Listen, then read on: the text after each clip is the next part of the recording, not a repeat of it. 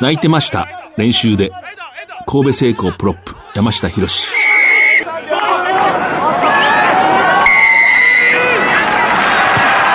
藤島大の楕円球に見る夢。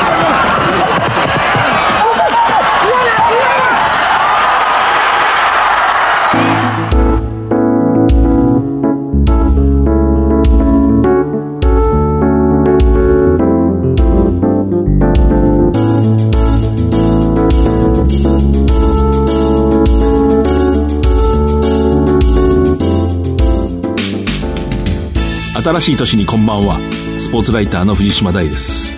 第1日曜の夜9時半からラグビー情報を毎月お届けします。えー、まあこの年末年始、えー、ラグビーというのは冬の季語ですから当然こうメインの大会があって、まあ、高校ラグビー大学ラグビートップリーグもまあ続いていくと。まあ私たちのような仕事をしている人はまあ比較的こう飛び回るわけですけれどもまあこれ仕事ですから、まあ普通のことですね。私、学生の頃、寺山修司の言葉だったと思うんですけどね、遠くへ行きたい。どこでもいいから遠くへ行きたい。遠くへ行けるのは天才だけだっていう言葉が大好きで、年を取ると天才じゃなくても旅ができるということがよくわかりました。で、まあ、えー、最近の話題で言えば、スーパーラグビーのサンウルブズが師走12日に都内のホテルで新体制と新ジャージを発表しました。えー、2017年の、まあ、シーズンの所属選手は36人。昨シーズンは海外のクラブに参加した日本代表の田中文明、松島幸太郎も加わっています。初年度、サンウルブズはスーパーラグビーの経験者が、まあ、6名だけ。で、2年目は21人、えー、に増えました。えー、サンウルブズの初戦、これはまあ2月25日、東京秩父宮ラグビー場で、昨シーズンの覇者、ニュージーランドのハリケーンズ、まあ、ウェリントンにベースを置くチームですけれども、を迎えます。これ強いですね。楽しみです。ラグビーの女子日本代表桜15は8月に開催される女子ワールドカップアイルランド大会のアジア・オセアニア地区予選を1位で通過しました。えー、香港での、えー、予選、日本はフィジーに55対0で圧勝、えー、4大会ぶり4回目の出場権を、えー、掴みました。最終戦では香港代表とも対戦、えー、20対8で勝ってます。成田空港、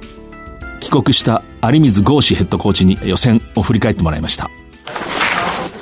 運動量で走りかつ高速フェーズアタックという、まあ、表現で桜15のラグビースタイルをこれまでやってきたのでフィジー戦の後半はですねそういう部分がうまく出せたんじゃないかなと思います。え今大会で4トライを挙げたフルバックの清水真由に聞きました。と予選1位通過できて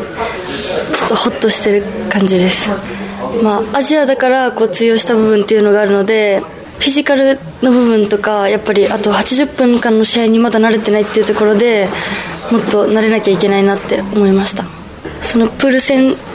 しっかり勝ってこうベスト8に入りたいと思ってます。来年8月アイルランド、えダブリンを中心に開催されるワールドカップ。日本はプール C、えフランスそれから地元のアイルランドそしてオーストラリアと対戦することが決まりました。これはまあ非常に厳しい、えグループでありますけれども楽しみです。桜15のヘッドコーチ有水剛志という人は実は私は彼が大学4年の時、えー、早稲田大学の4年の時にコーチを、えー、したことがあります。もう本当にこう細いひょろひょろのロックで鹿児島の鹿屋高校を出たこの細身で大丈夫かなと思ったんですけれども試合になるとこうその頃からコーチがプレーしてるような感じでしたね。非常にこうよく考えて的確なプレー選択をする、まあ、いい選手でした、えー、いいコーチでもあります。でまあ2017年、え、私は勝手にこうアイルランドの年だと、えー、今日決めてききてるんですけども、えー、まずこの女子のワールドカップがアイルランドで行われるということ。そして男子の、まあ、ジャパンですね。こちらもアイルランド代表が、まあ、来日して6月17日それから24日ジャパンと対戦をすると。今日は頭の中アイルランド一色に今なりつつあります。藤島大の楕円球に見る夢。この番組はラグビー女子日本代表を応援する西南商事の提供でお送りします。圧倒的な機動力と高い技術力そしてそれを生かすチーム力。西南商事のリサイクルで東北の未来を笑顔に Recycle more. We can. Say none. え改めまして、スポーツライターの藤島大です。今日は一人で、えー話します。2017年やはりアイルランド男子来日する女子はそこでワールドカップが行われて日本があ出場するということで、まあ頭がどんどんアイルランドになってるんですけども、その前に、えーやはりサンウルブズ2年目ということで、大事なシーズンですね。こう、シーズンというかまあ戦い。昨シーズン初年度、大方の予想よりこう、検討したと。内容が悪くなかった、評価を受けた。ただし、えーニュージーランドのチームとはぶつかってません。2017年はもうその開幕がいきなりそのハリケーンズということもあって、厳しい戦いになるはずです。えー相手も簡単には考えないで、しっかりこう、チームを作っておそらく向かってくると。で、まあ、ニュージーランドのチームがなぜ難しいかっていうと、オールブラックスもそうですけれども、ニュージーランドのチームってのは、まあ、挑戦者側、挑む側にとって非常に勝つのが難しいし、下手をすると大敗の危険がこう常にありますね。というのはボールを非常にワイドに動かせるし、個々の身体能力が高い。もちろん気迫も十分。どっからでも要するに点を取れる。そうすると力の差が、どんどんどんどんこう広がっていく可能性があります。まあ、危険性というんでしょうかね。南アフリカのチームっていうのはどちらかとこうまっすぐ来るので、まあ、体をぶつけ合うと選手たちはみんな強いと、スクラムものすごく重いと言いますけれども、対処しやすいんですね。現にスプリングボックスをやっつけたこともあります。オーストラリアはニュージーランドスプリングボックス、まあスプリングボックス南アフリカ勢に比べると、多少その選手個々のその身体能力とかサイズ、数字では変わらないんですけども、迫力っていうんですかね。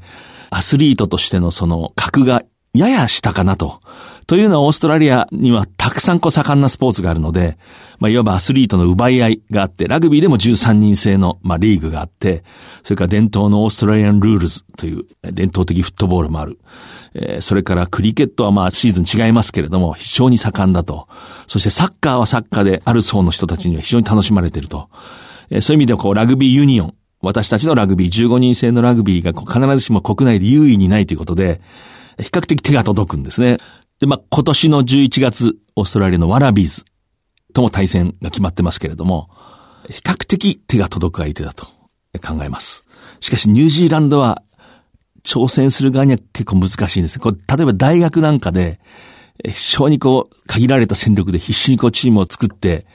まっすぐ来る重いチームに対してはこうタックルをしてればある程度通じるんだけれども、こうボールをどっからでも攻めてくる大学に対しては非常にこう勝利は厳しいし、え大敗の危険性があるというのも、まあ似たような構図ですね。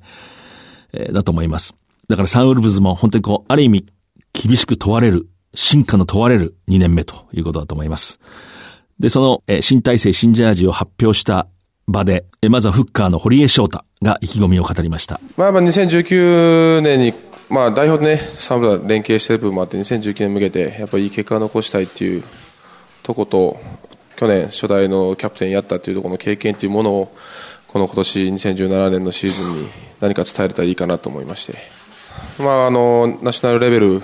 のコンタクトだったりっていう判断だったりっていうのが、まあ、スーパーラグビーに非常につながるところが多いと思うので、そこでいい経験できれば、もともと代表も強くなるんじゃないかと思ってます。えー続いてロックの、えー大御所、えーバッカス、大野仁志。まあ、やはりセットプレーがね、安定しないことには、こっちの意図するゲーム運びができないっていうのは、昨シーズン本当痛いほど味わったんでね、まあ、ロックとして、まあ、フォワードとして、その辺をまず安定させるっていうのは、あの、第一使命なんではないかなと思ってます。えーサンウルブズが非常にえー日本のラグビーにとって大切なあのは、一つにはその、非常にこう応援できる地元のクラブができたと。例えばその企業の枠を超えたり、各大学という、そういう応援のレベルではなくて、えージャパンを除いては、最もこう応援のしやすい、しかもその魅力のある、世界最高峰のリーグの一つに参加する、まあスーパークラブって言うんですけれども、こう人工的にこう作ったクラブなのでスーパークラブであるということですね。私の知り合いのバーをやってる男が、店のお客さん20人近くをこう束ねて初年度見に行ったと。でみんな喜んでたと。話してましたね。そういうこう、誘いやすいんですね。企業の色もない、学校の色もない、まあ、国籍ももちろん問わない。そういう意味で本当にこう魅力のあるクラブだと思います。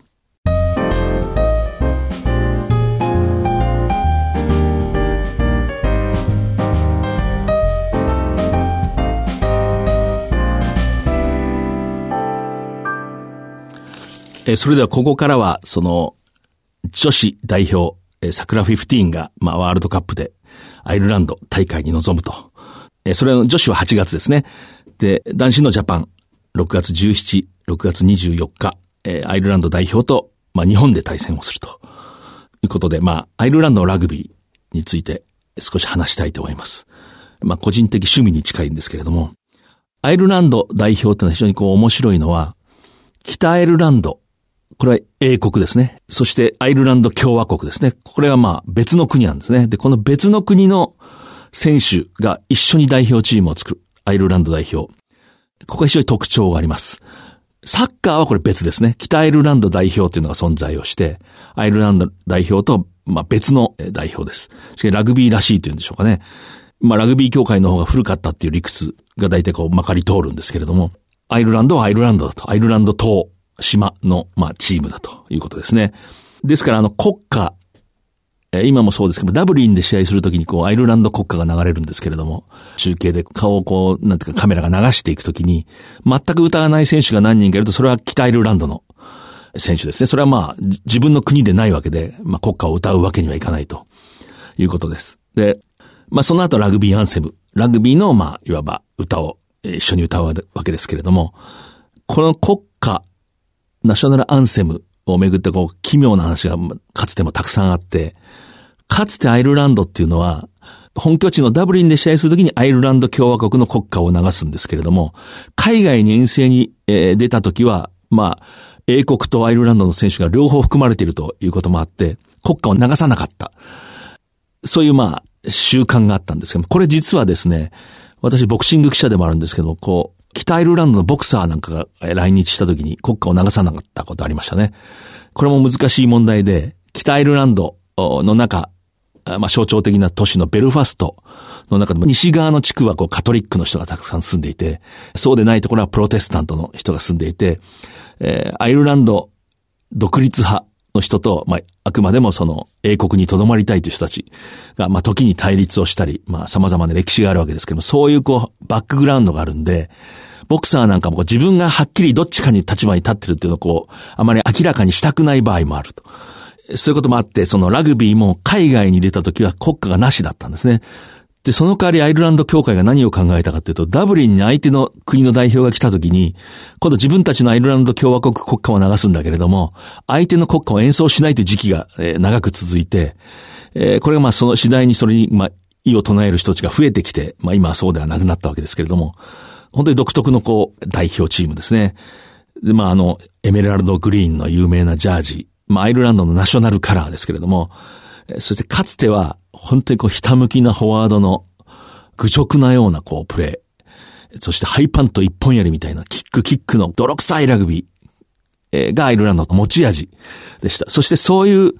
ベースの中に時々ものすごい天才バックスが現れたりすると、そういうこう、まあ非常に興味深い独自性のある代表チームで、あの、ラグビーの用語でギャリー応援という言葉があるんですけども、これハイパントを指すんですね。こう、BBC のコメンテーターなんかギャリー応援っていうとこう、ハイパントを蹴る。で、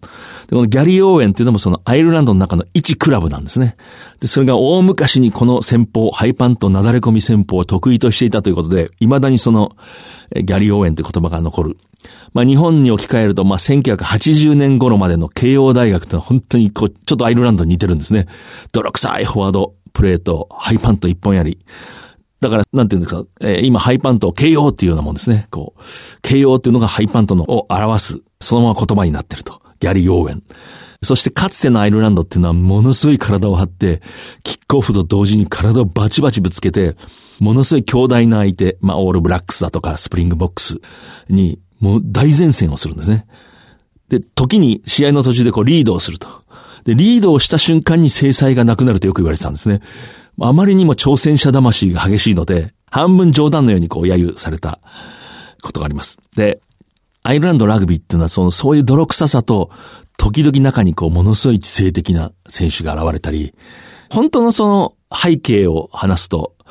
やはりこう、どちらかというとこう、なんていうんですかね、富裕な人々が通う私立の学校を中心にラグビーは行われているので、アイルランド共和国ダブリンの方ですね、もうそうですね。だから、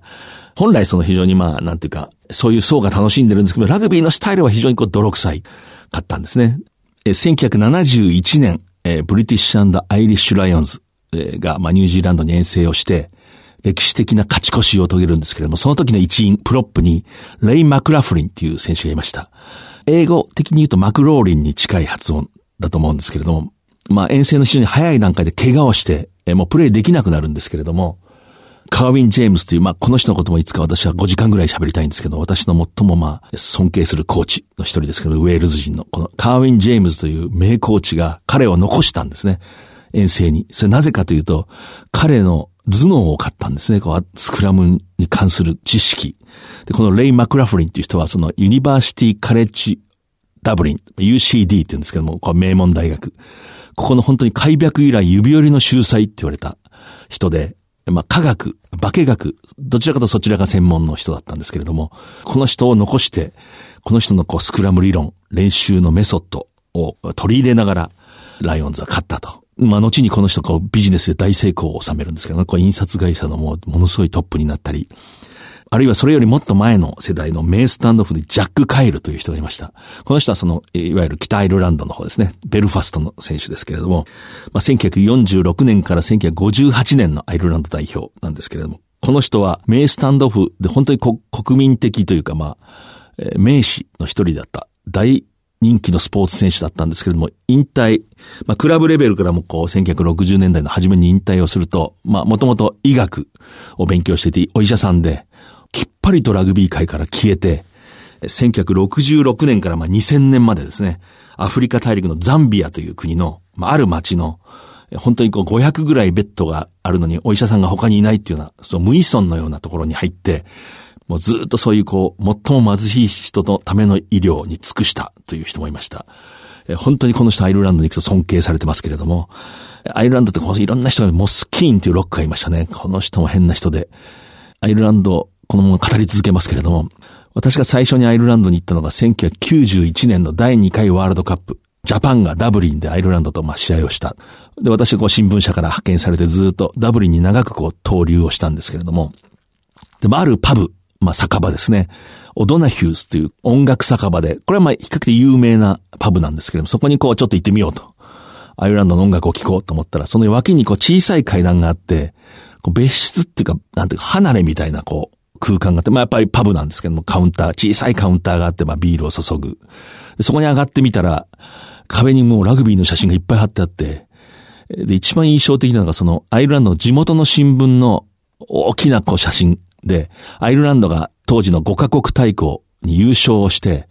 こう晩餐会みたいな正式なこうパーティーをしている。で、蝶ネクタイをした、えー、そういう場所からモスキーンっていうこう有名なロックの選手が抜け出してきて、そのパブに来て普通の人に囲まれて飲んでる写真が、えー、載ってる新聞が貼ってあって、まさにその場所なんですね。で、そこに私、こう、別の新聞社、東京スポーツの浦和高校でラグビーやってた英語の堪能な記者と一緒にいたんですけれども、彼が、ちょっと見てこれって言うと壁にピンでこう手紙が止めてあって、さりげなく。それがなんかキッシンジャーが書いてある。キッシンジャーって昔のアメリカの国務長官ですね。キッシンジャーの手紙ですね、これ。こう、なんかわけのわからないパブでしたね。で、それを、そこを知って、まあその時かな、同じ日だったかちょっと忘れましたけれども、だから準決勝の前ですね、あれ。ワールドカップの。で、こう飲んでたらそこに、オールブラックスの選手が4、5人こうコーチ1人に連れられて入ってきたんですね。えさすがにこう大会中の試合前なんで、本当にこう1、2杯飲んでスッと帰ってきましたけれども、なんかこう、偶話っていうか夢を見てるようなね、不思議な空間で、で、後に何度かこうダブルに行くたびにそこを訪ねるんですけど、いつも鍵がかかってる階段のところに。で、下で行くと、ああ、あそこは滅多に開けないはずだけどなってこう言ってましたけれどもね。あれは夢だったんでしょうか。モスキーンって言ったら、まあそういう人なんですね。その、堅苦しいパーティーを抜け出して庶民の酒場に行って、ファンの人とこう酒を飲んでる。まあ当然ギネスの黒ビールを飲むわけですけれども、で彼を紹介した文章に、まあ、アイルランドのラグビーと大酒飲みっていうのも付き物で、東芝の王の金、えー、がたくさんいるような歴史的にこう、チームなんですけれども、モスキーノの中ある、ある記述で、大事なテストマッチの前の日だったから、8パイントに抑えといたって書いてありましたね。パイントってあの、生ビールを注ぐグラスのこう太い、外国のパブで飲んでるあのサイズですね。8杯に留めといた。えー、そういうもう有名な酒飲みでしたけれども、なんかこうアイルランドのラグビーってのは面白い話があって、で、私はその時、ダブリンからこのベルファストでジャパンがジンバブエと試合をすると、1991年。さっきの南アフリカ戦の前までジャパンの唯一のワールドカップの勝利だったんですけれどもね、宿沢監督、平尾キャプテン、大会最多9トライを取って勝つんですけれども、まあ、そこに向かうときにカメラマンの人がものすごく機材が重かったんで、こうタクシーをチャーターしたんですね。こう2時間ぐらいかかるんですけれども。そしたらそのドライバーの人が若いこうがっちりした人で、私もラグビーやってるんだと。えー言って、えーで、クラブの試合で、彼が3番の選手でね、右のプロップ。当時のアイルランドに1番にフィル・ウォーっていう、まあ、有名な、ものすごい強力プロップがいて、フィル・ウォーともクラブで組んだことあるんだって言うんですね。で、私がこう、外国のタクシー、タクシーってあの、横に座るんですね。こう、運転手さんの横に座ることが多いんですけれども、強かったかフィル・ウォーはって言ったら、 very strong って言ってましたね。あの、それを思い出しますね。そして彼がこう運転して、あるこう道沿いに小さな家があって、それを指さすんですね。で、あの家は私のそのクラブメイト、ラグビーの街のクラブの一緒にプレイしてたやつの家なんだと。で本当にいいやつでいつも試合があると、いつも楽しくビールを飲んでたんだと。ただある日こうロンドンで、まあ当時その IRA、アイルランド共和国軍って言ってましたけれども、反英国組織ですね。時々こう爆弾テロをやってたんですね。こう、要するにアイルランドが英国から独立するという目標を掲げて、で、ある時こうロンドンでそういう事件があってニュースがあったら、そいつが犯人の顔写真で出てたって言うんですね。で、実は彼は IRA の活動家だったけど、私たちは全く気づかなかった。車を運転して喋って、なんかアイルランドってなんか変な話ばっかりなんですね。懐かしいですね、でも。まあ、で、そのアイルランドのラグビー、現在のアイルランド代表、えーこれはまあ、かつてのそういうこう、泥臭い、ハイパント攻撃、風変わりな天才っていう、そういうこう、感じとは少し違って、もっとこう、やはりプロ化の中でしっかりチームを作って、やはりこうメンバーが固定されていて、まあ非常に強いですね。で、2016年11月6日、まあ歴史を築いた、アメリカのシカゴでね、オールブラックスと対戦して40対29、歴史上初めてアイルランド代表がオールブラックスに勝利をしたと。これはまあ本当に実力ですね。その次のテストマッチは敗れましたけれども、一つ勝つっても大切ですから。まあそういう意味では本当にこう強い代表なんですけれども、この6月に来日するときは、ちょうどこうブリティッシュアイリッシュライオンズがニュージーランドに遠征をすると。要するに主力がまあ抜けている。で、この時がやはりジャパン、非常にこう強豪国を倒すチャンスですね。で、まあ湿度が高い、えーカンカン照りの東京で、えー主力を抜きの強豪国をまあ打ち倒すと。このチャンスだと思いますね。あと、まあ、これ余談というか、えー私がアイルランドで思い出す、えーストーリーがあるんですけれども、まあ、チェ・ゲバラってご存知だと思いますね。キューバ革命の英雄、まあ、カストロ、最近亡くなりましたけれども、フィデロ・カストロ、えー一緒にこう、キューバ革命を成し遂げた。あの、チェ・ゲバラが、まあ、ラグビー選手であった。ブエノスアイレスの医学部の学生の時、まあ、いわゆるラグビーマガジンの編集長を務めていたと。まあ、これも有名な話ですけれども。で、彼が、えーもう革命を成し遂げて、もう世界的な名手となって、本当に今でも T シャツのデザインでよく見ますよね、チェゲバラ。あの顔の時ですね。で、えーモスクワで何か会議があって、で、こう、キューバへ帰る途中にその飛行機が何かこうトラブルが起きて、アイルランドのリムリックという、まあ、本当にマンスター代表のところですね。こう、ラグビーが最も盛んなところの空港に、こう、降り立つんですね。で、彼はその時、こう、一晩をその街で過ごすんです、リムリックで。で、この時にあるホテルに行って、まあ当然酒を飲むんですけれども、そこでこうラグビー関係者がみんな集まってきて、こう一晩ラグビーの話、こう語り明かしたってこう、逸話を私イギリスの新聞、ロンドンの新聞でいいつか読んで、え非常に感動して、で、まあ次の日その別の記者が、まあ飛行機、次の日はもう治ってるんで飛行機に帰るわけですね、朝方。そうするともう本当に二日酔いでヨレヨレのチェゲバラの後ろ姿を見たっていう人がいて、で、その本当にこう、数年後に彼はその、えー亡くなるんですね、こう。つまり彼の中でその晩のことは非常に思い出だったんではないかと。ラグビーの盛んなアイルランドの空港にたまたまそのトラブルで降り立って、え地元のラグビーの人と談義を続けたと。これもなんとなくアイルランド的なえストーリーだと思います。圧倒的な機動力と高い技術力そしてそれを生かすチーム力西南商事のリサイクルで東北の未来を笑顔に Recycle more. We can. Say none. えー泣いてました。練習で。えー神戸製鋼、プロップ、山下博史。えーこれ2012年の1月に、えー何かの試合などの囲み取材で私が京都産業大学時代、非常に厳しいスクラム練習で知られてるんで、えーどうでしたか？って聞いたら、まあ練習で泣いてましたと。しかしそのおかげで今は感謝してると。あの、チーフスでもね、活躍した山下、日本代表の、えー右プロップ、山下博史。えーそう話してましたね。で、えー京都産業大学全国大学選手権の3回戦でしたね。花園ラグビー場、12月11日。非常にこう充実の伝えられていた明治大学を26対22で破りましたね。私はその日こう東京で解説があったんで、えー夜、録画を見たんですけども、録画で結果が分かってるのにもうぐいぐい引き込まれて、京都産業大学のこう危機迫るタックル、こう後ろにガーッと下げられた後また前へ出てって、ものすごくこう前へ激しく出て倒す、スクラムを粘り強く組む、モールがまるでスクラムのようだ。ああ、まだ京都産業大学が練習してるなって言ったら、関西在住の、親しい記者に、まだあの猛練習してるの？って聞いたら、えーやってます。1時間スクラムやってますよ。まあ昔は3時間でしたけどって言ってましたけどね。やはりこう、猛練習ってのは裏切らないですね。やっぱりこう、京都産業大学で鍛えられた特にフォワードの選手たちが、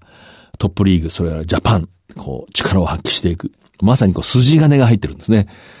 これは本当に大切なことで、非常に合理的な猛練習というのもあるんですけれども、こう、旧式の猛練習というのはね、精神的にもこう、辛いので、筋金が入るんですね、こう。苦しい時にもう一歩動く。非常に苦しい時にこう自動的に体が動いていくっていうような、あるいは染みついたスクラムがもう一生その身についてしまうと。そういうものを京都産業大学に感じました。新年2日、秩父宮ラグビー場で全国大学ラグビー選手権、準決勝が行われます。この4校、非常に冷静に考えていくと、やはり強力な留学生を含む、えー大学がまあ3校残って、えー同志社はその留学生を含まないと。ただ同志社も、この全国大学選手権においては、こう、留学生を要する大学を倒して上がってきたわけではないですね。このあたりがまあ、どうなるか。次回は2月5日夜9時半からです。それでは、え1年の皆様の健康を祈りつつ、この番組をよろしくお願いいたします。藤島大でした。藤島大の楕円球に見る夢この番組はラグビー女子日本代表を応援する西南商事の提供でお送りしました。